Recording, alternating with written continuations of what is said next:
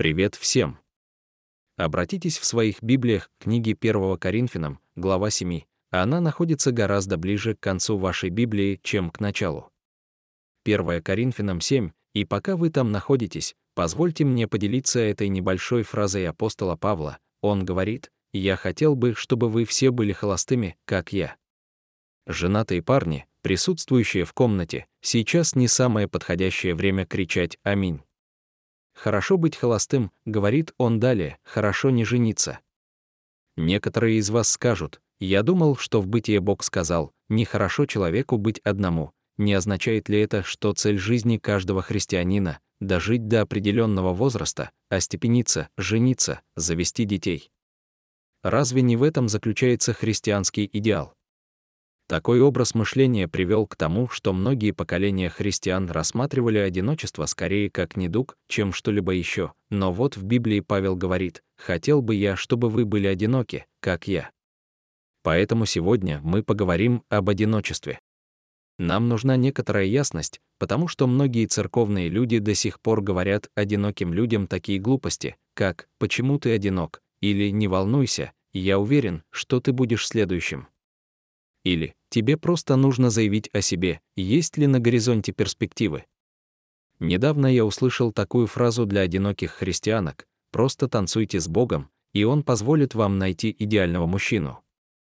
Ух ты, как тошнотворно! В церквях так много внимания уделяется традиционной семье с браком в качестве нормы, что мы не обращаем внимания на уникальные дары и потребности наших одиноких членов. Вот что странно, Иисус Христос, наш Спаситель, был холост. Одними из его лучших друзей были Мария, Марфа и Лазарь. Фактически эти трое, брата и дни сестры, были для Иисуса как дом вдали от дома, когда он жил в Назарете. Четыре одиноких взрослых человека общались, когда Иисус приходил к ним в гости. Апостол Павел был холост. Руф Иеремия, Иосиф и Неемия были одиноки. Даже Иоанн Креститель всегда был шофером, но никогда не был женихом. Эти и многие другие святые на протяжении всей истории человечества были одиноки. О чем это нам говорит? Во-первых, о том, что быть холостым во Христе — это не значит не соответствовать Божьим требованиям, а означает путь возвышающего Христа послушания, по которому многие призваны идти. Это также говорит нам о том, что одиночество это не проблема, которую нужно решать, а дар, который нужно праздновать. Меня беспокоит, что церковь, да и наша церковь тоже, пытается выдать замуж одиноких людей, вместо того, чтобы нарисовать убедительную картину библейского одиночества и призвать одиноких людей реализовать свой заложенный Богом потенциал, независимо от того, означает ли это вступление в брак в будущем или нет. Позвольте мне привести высказывание Павла из 1 Кор 7 седьмой и восемь, я желал бы, чтобы все были такими, как я. Но каждый имеет свой дар Божий. Но каждый имеет свой дар от Бога, один так, другой иначе.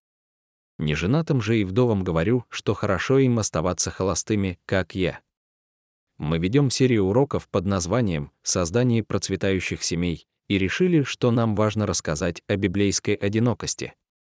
Одинокие люди прекрасно вписываются в широкое определение семьи, которое мы рассматриваем в этом месяце и которое определяет семью как команду из нескольких поколений, выполняющую свою миссию. И сегодня мы узнаем, что Библия говорит об одиночестве. Вкратце я сформулирую следующую большую идею. Холостячество — это дар Божий, используйте его с пользой.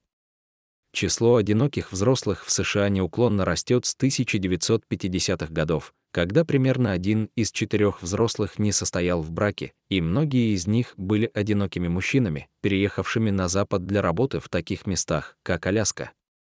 Сегодня, однако, эта цифра возросла почти до половины взрослого населения, около 128 миллионов американцев. Более того, с 1980-х годов наиболее быстро растет число одиноких домохозяйств. По данным Бюро переписи населения США, 63% одиноких людей никогда не состояли в браке, 23% одиноких людей разведены и 14% одиноких людей овдовели. Причины такого роста одиночества различны. Кто-то считает, что не может позволить себе жениться, и поэтому откладывает эту идею на потом.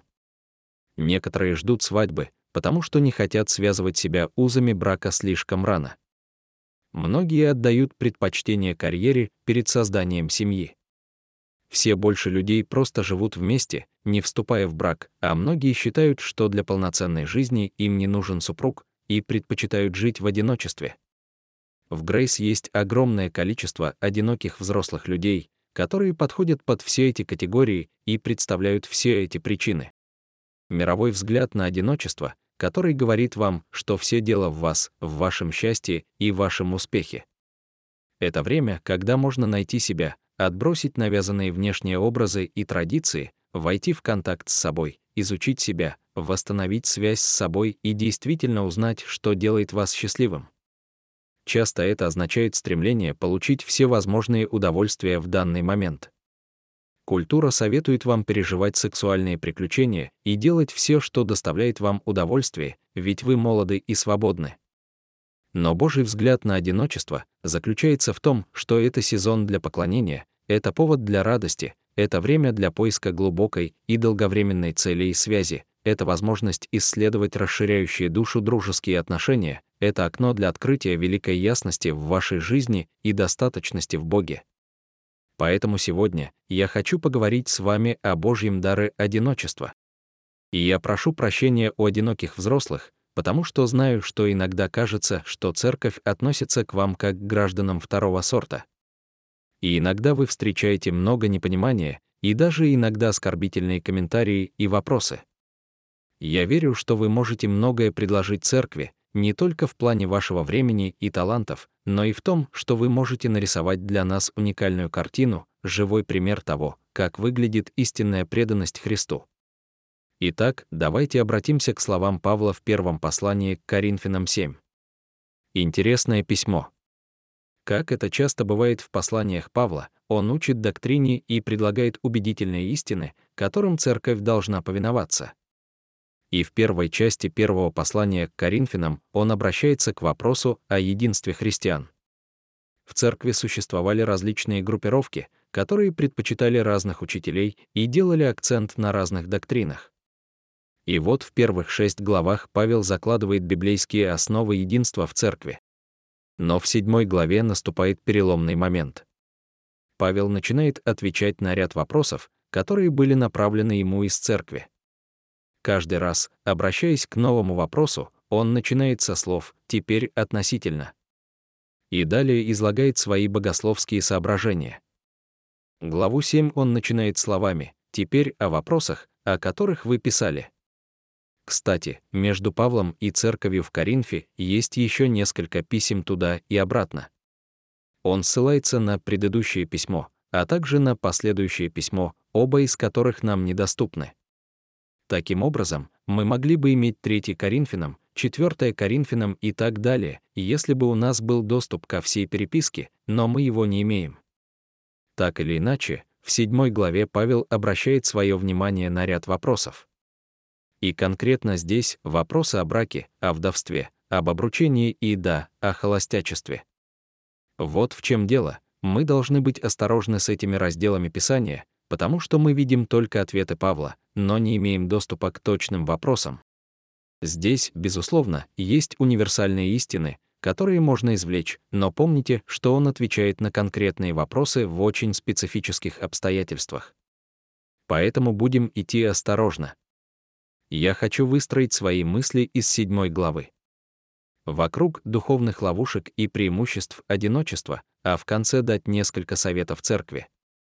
Давайте сначала начнем с подводных камней, а затем закончим на позитивной ноте, рассказав о преимуществах. Итак, три духовные ловушки одиночества. Посмотрите на стихи 8 и 9 первого послания к Коринфянам 7. «Итак говорю неженатым и вдовам, хорошо им оставаться неженатыми, как и мне. Если же не могут владеть собою, то пусть выходят замуж, ибо лучше выйти замуж, нежели сгореть от страсти. Первый подводный камень холостяцкой жизни — сексуальное искушение. Павел не тянет с ответом. Он признает, что для одиноких людей существует искушение, связанное с сексуальным грехом. Он называет это сгоранием от страсти. Послушайте, Бог создал секс, это была его идея. Это не было идеей дьявола. Это был добрый дар Бога человечеству, но есть некоторые параметры того, как это лучше всего работает для человечества. Это благословение, а не проклятие. Это невероятный дар в контексте брачных отношений. Без этих супружеских отношений секс сам по себе и даже искушение сексом могут стать проблемой. Ответом на это могут стать знакомства, или порнография, или романы, все эти проявления, которые не соответствуют Божьему благому замыслу. Поэтому, говорит Павел, если вы сгораете от страсти и не можете себя контролировать, вам следует жениться. Здесь мы должны быть осторожны. Помните, что он дает этот совет в ответ на конкретный вопрос, возможно, даже от конкретного человека. Например, хорошо, теперь вопрос Джонни. Я знаю ситуацию между ним и Салли. Вы, ребята, уже давно вместе. Я удивлен, что вы еще не женаты. В любом случае, если это становится слишком горячо и тяжело, то пора завязывать узел.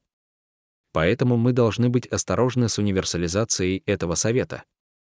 Но в этом тексте есть универсальный принцип, и я думаю, что он заключается в том, что одиноким взрослым людям нужна стратегия борьбы с сексуальным искушением, иначе оно станет одной из ваших ловушек.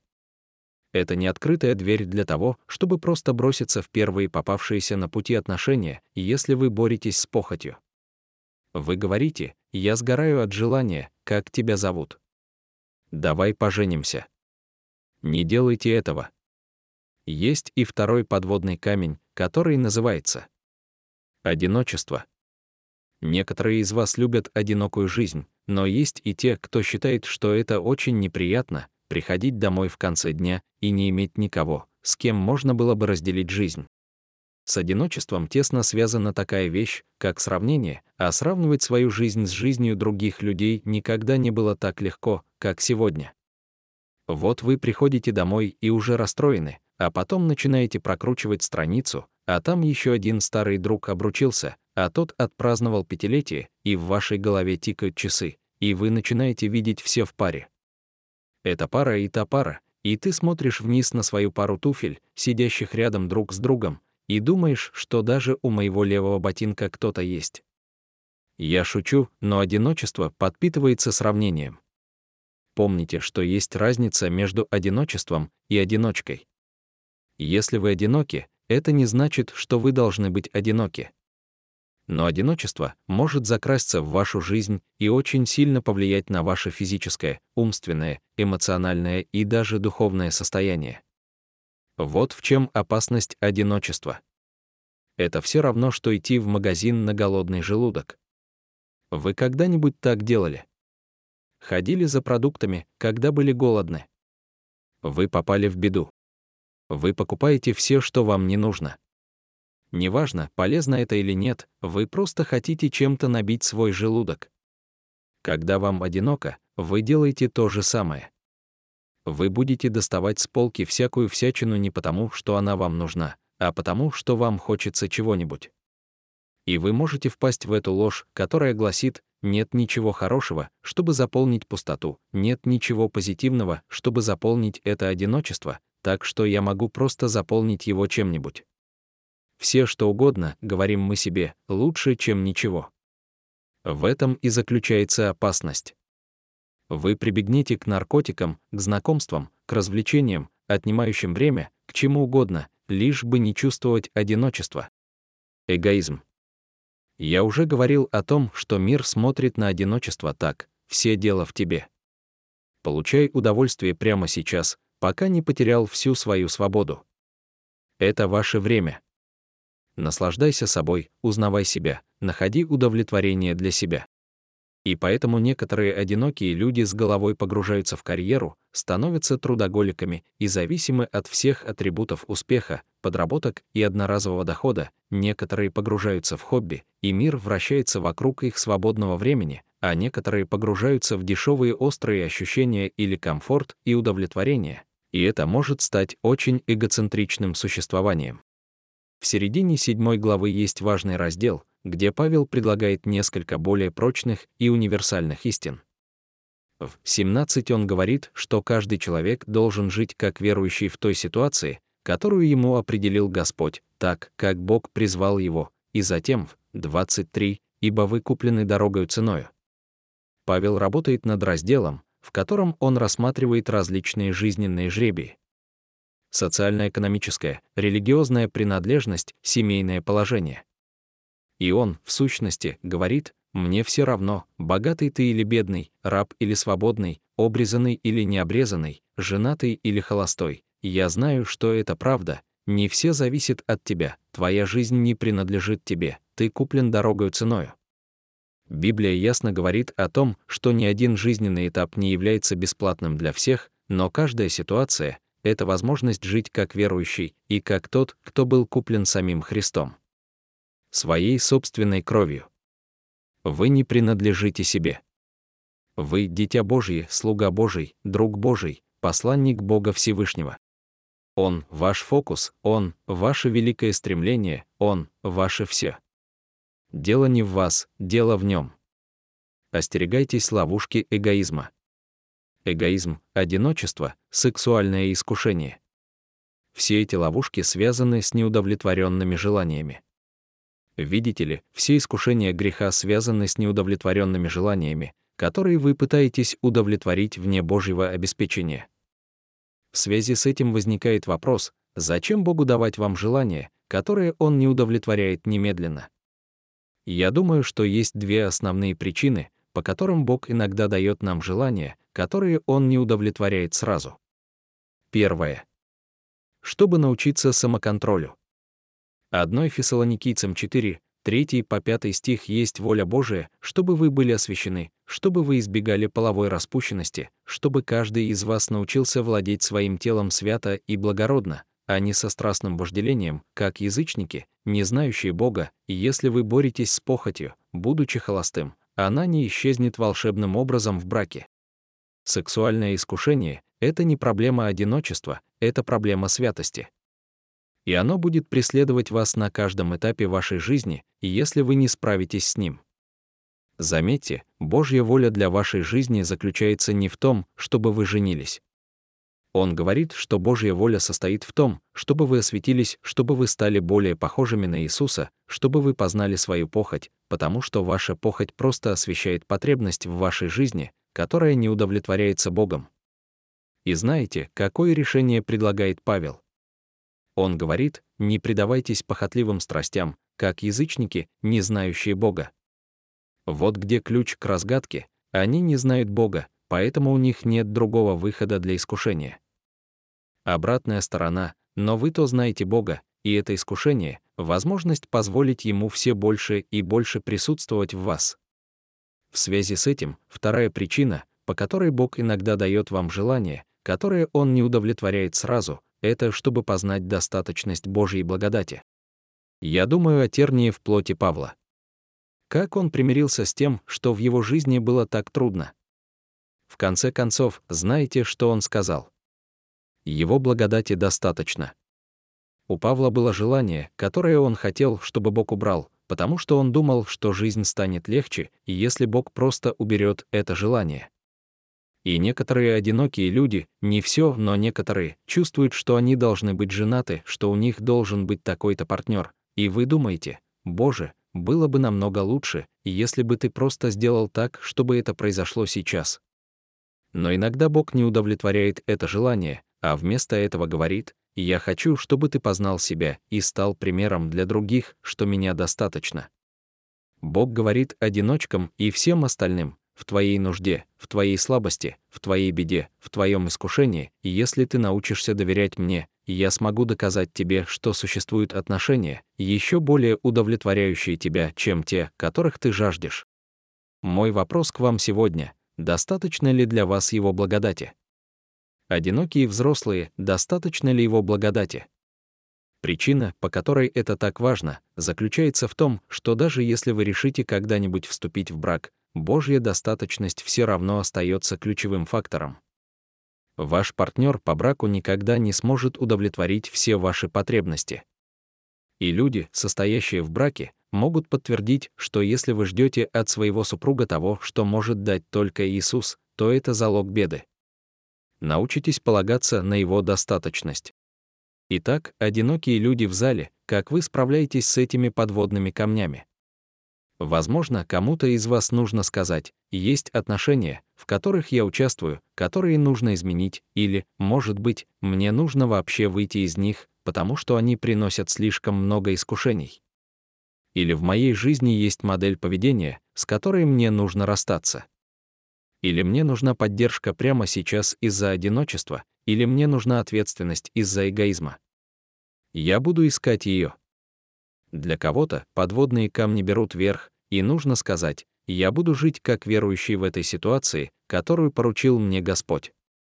И я вернусь к этому в конце, но я думаю, что решение Павла — это решение, в которое я верю до глубины души, заключается в том, что ответ, помогающий избежать этих подводных камней, — это церковь. Глубокие, богатые, любящие друзья, духовные братья и сестры, которые могут быть рядом ради любви, поддержки, подочетности, правдивого рассказа и дружбы, это так важно, чтобы церковь была церковью.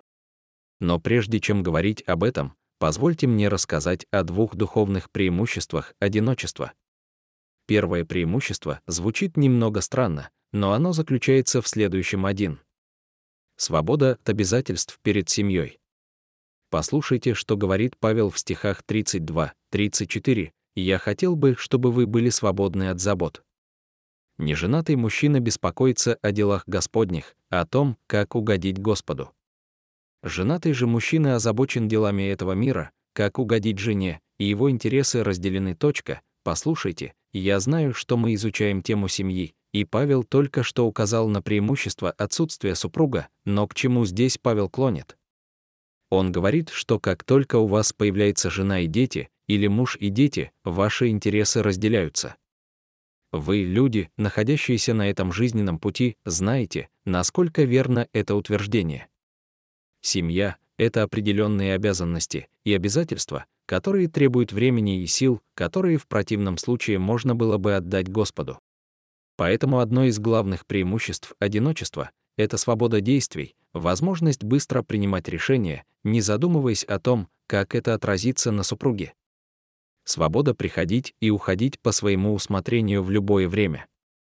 Стопроцентное владение пультом от телевизора, время уединения и отсутствие необходимости разговаривать с кем-либо, если ты этого не хочешь. Один из великих богословов нашего времени — человек по имени Джон Стот. Я уверен, что некоторые из вас знакомы с его трудами. В 2005 году журнал Time назвал его одним из 100 самых влиятельных людей планеты. Он умер в 2011 году. Многие не знают о Джоне Стоте, что он никогда не был женат, хотя, согласно его биографии, дважды был близок к этому. И если бы вы спросили, как ему удалось так много сделать для дела Христа, он бы ответил, что если бы на нем лежала ответственность за семью, он никогда не смог бы писать, путешествовать и служить так много, как он это делал. Он был свободен от семейных обязательств. Вспомните, что говорит Павел в 26. «Итак, я думаю, что это хорошо, по причине настоящего бедствия, что хорошо человеку оставаться таким, каков он есть. Привязан ли ты к жене? Не ищи освобождения, освободился ли ты от жены. Не ищи себе жены. Но если ты женишься, то не согрешишь, и если девственница выйдет замуж, то не согрешит. Однако такие будут иметь неприятности в этой жизни, и я стараюсь избавить вас от них. Мне нравится, как это сказано в NIV. Те, кто женат, столкнутся со многими проблемами в этой жизни. Многие из вас, жены, только что нашли свой жизненный стих.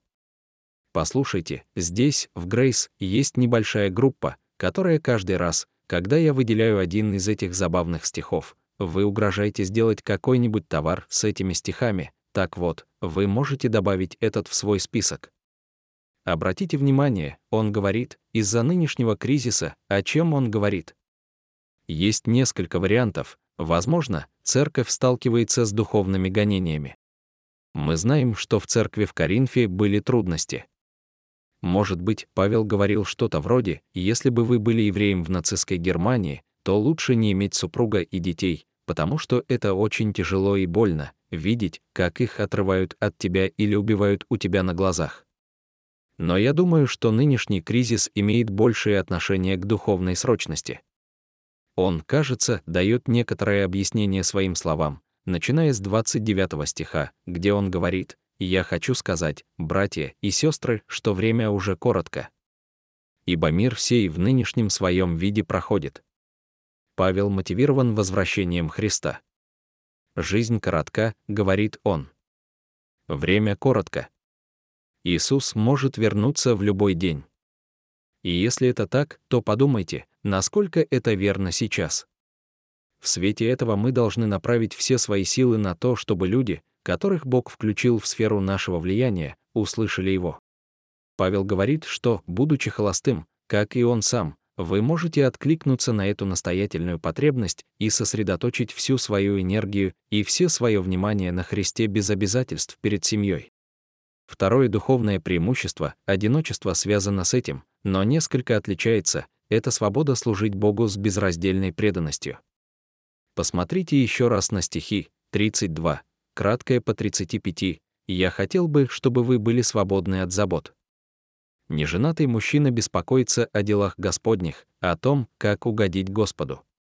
Женатый же мужчина озабочен делами этого мира, как угодить своей жене, и его интересы разделены.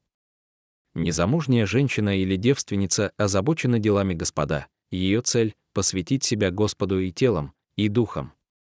Замужняя же женщина озабочена делами этого мира, как угодить своему мужу. Я говорю это для вашего же блага, не для того, чтобы ограничить вас, но чтобы вы жили правильно, безраздельно предаваясь Господу. Ключевая фраза находится в самом конце — безраздельная преданность. Мы возвращаемся к тому, с чего начали, одиночество может быть даром. Даром безраздельной преданности Христу. Это не происходит автоматически, чтобы жить такой жизнью, будь то женатый или холостой человек, требуется удивительная преданность, самопожертвование, мужество и отвага. Эндрю Фармер в своей книге «Богатая одинокая жизнь» пишет «Безраздельная преданность Господу» — это суть библейской идентичности для одинокого взрослого человека. Она основана на суверенитете Бога, который помещает людей в соответствующие ситуации по самым лучшим причинам. Она пропитана любовью Бога, который использует даже самые сложные ситуации с максимальной пользой для себя. Она опирается на мудрость Бога, чье время идеально и чье руководство надежно. Если вы христианин, не презирайте то состояние, к которому вы призваны. Живите в дары одиночества до тех пор, пока у вас есть этот дар. И независимо от того, определит ли Бог когда-нибудь в вашей жизни перспективу брака, несите веру в настоящее и надежду в будущее, потому что многое еще предстоит сделать. Кто, как не вы, может приложить к этому руку, а одинокие люди, живущие с такой преданностью, великий дар для церкви. Это прекрасное зрелище, когда одиночки продаются в преданности Христу через его церковь. Когда вы приходите и говорите, что я буду служить, что я буду ставить других выше себя, что я буду использовать все свои дары и что я буду предан, это удивительное зрелище. Я думаю о Керри, о ее невероятной любви и преданности Грейс и миссии Серверии, об Эндрю, который руководит собственной производственной компанией и изливает себя через Серверии, о Дженне, которая сейчас является матерью-одиночкой, но продолжает служить Грейс всем, чем может, о Фрэнке, который потерял жену и делится своей любовью и навыками с общиной, Commons и помогает вдовам, которые за эти годы также потеряли супруга, и Салли, которая страстно желает принимать гостей в Грейс, и Тим, который служит в технологической команде, и Шон, который использует свой блестящий ум для помощи во всех наших системах в Грейс, и Зак, который так преданно ведет наше служение и поклонение, и Кэти, которая является планировщиком и руководителем жизненных групп. Эти и многие другие люди используют свое время и таланты с безраздельной преданностью Христу. Знаете, церковь должна существовать как пространство, где женатые и одинокие люди находятся вместе. Вместе мы лучше. Здоровое разнообразие женатых и одиноких людей, служащих друг другу, создает взаимное процветание в церкви. И это дает прекрасное предвкушение того, что будет дальше. Как отмечает Сэм Олбери, если брак показывает нам форму Евангелия, то холостячество демонстрирует его достаточность. Мы понимаем Божий замысел в браке, потому что говорим, что муж и жена подобны Иисусу и его невесте, церкви. Таким образом, мы понимаем, почему существует брак, потому что он представляет собой ходячий портрет Евангелия. Но чего мы часто не осознаем, так это того, что есть некоторые положительные моменты, которые прекращаются, когда происходит окончательное бракосочетание. Одним из них является сам брак. Того, что мы сейчас знаем как брак, на небесах не существует. Об этом очень ясно говорится в Матфея 22. 23 по 30. Потому что более великий брак заменяет тени земного брака. Таким образом, благочестивый холостой человек — это земная картина нашего небесного состояния. Благочестивые холостяки — это ходячая картина того, что на небесах нас ждет великий брак. И когда благочестивые холостяки ходят в благочестивом одиночестве и показывают, что они удовлетворены своим союзом с Христом, они напоминают остальным членам церкви о том, что нас ожидает великий брак, и он скоро наступит. Итак, одинокие люди, слушающие это послание, будете ли вы склоняться к преимуществам и выгодам одиночества и продавать себя для Бога? Будете ли вы воспринимать церковь как своих духовных братьев и сестер и развивать глубокие, дающие жизнь отношения? И, пожалуйста, не чувствуйте стыда за то, что вы одиноки в церкви, даже если люди иногда неумышленно говорят глупости. Вы находитесь там, где Бог вас поставил, не просто так. И если вступление в брак — это одно из ваших желаний, молитесь об этом и просите других молиться вместе с вами, но не парализуйтесь, не задерживайтесь, не рассматривайте брак как время начала вашей жизни. Живите, полностью посвятив себя Богу, прямо сейчас. Помните нашу главную идею, ваш период холостяцкой жизни — это дар Божий. Используйте его с пользой.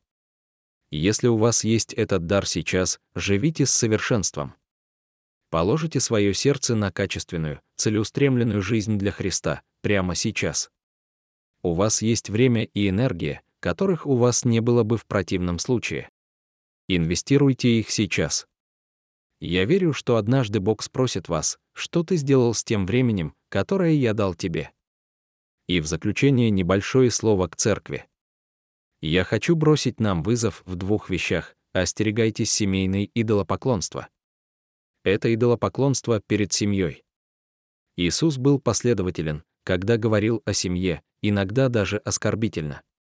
Скажем так, он всегда ставил ее на второстепенное место по сравнению со служением Христу. Когда мы говорим об идолопоклонстве, многие родители склонны поклоняться своим детям. Они ставят их потребности во главу угла. И в церкви, как мне кажется, мы иногда ставим на первое место замужество и воспитание семьи до такой степени, что это может оттолкнуть наших одиноких братьев и сестер. Я постоянно слышу, как люди говорят «семья — это все». Я не хочу быть полицией слов, потому что знаю, что они имеют в виду, но Иисус — это все. И мы все можем разделить этот приоритет в жизни, ориентированный на одиночество. Так давайте же лучше поощрять одиноких людей в их одиночестве. Давайте не будем продолжать заблуждение, что они находятся в каком-то замкнутом круге. Ободряйте их. Напоминайте им о том, почему Бог дал нам это благословение. При любой возможности учитесь у них тому, что такое жизнь и вера с их точки зрения. Нам есть чему поучиться. Второе слово к церкви. Давайте принимать одиноких в наши семьи. Я очень хочу, чтобы наша церковная семья стала для одиноких людей расширенной семьей. Особенно для тех, кто находится вдали от родных семей. У нас здесь так много замечательных историй о том, как семьи открывают свои дома и берут приемных теть и дядь, братьев и сестер. У нас есть семьи, которые включают одиночек в еженедельные трапезы, они вместе отмечают праздники, вместе ездят в отпуск. Мне бы хотелось, чтобы таких семей в Грейс становилось все больше и больше. Сделайте их частью нашего династического семейного клана. Нам нужно больше многопоколенных команд на миссии. Если вы являетесь частью семьи, не могли бы вы расширить свое определение и включить в него некоторых членов вашей церковной семьи? Что нам нужно уметь делать как церкви, так это обеспечивать значимые и подходящие отношения для всех людей, женатых или холостых, с детьми или без них. Отношения, которые помогают нам расти в вере. Вдовы и вдовцы, родители-одиночки, в какой бы ситуации они ни оказались, церковная семья должна работать над тем, чтобы обеспечить поддерживающие, воспитывающие и дающие жизнь отношения всегда и везде, где это возможно. Одиночки в благодати, мы очень любим вас, ребята. Продолжайте быть примером для церкви.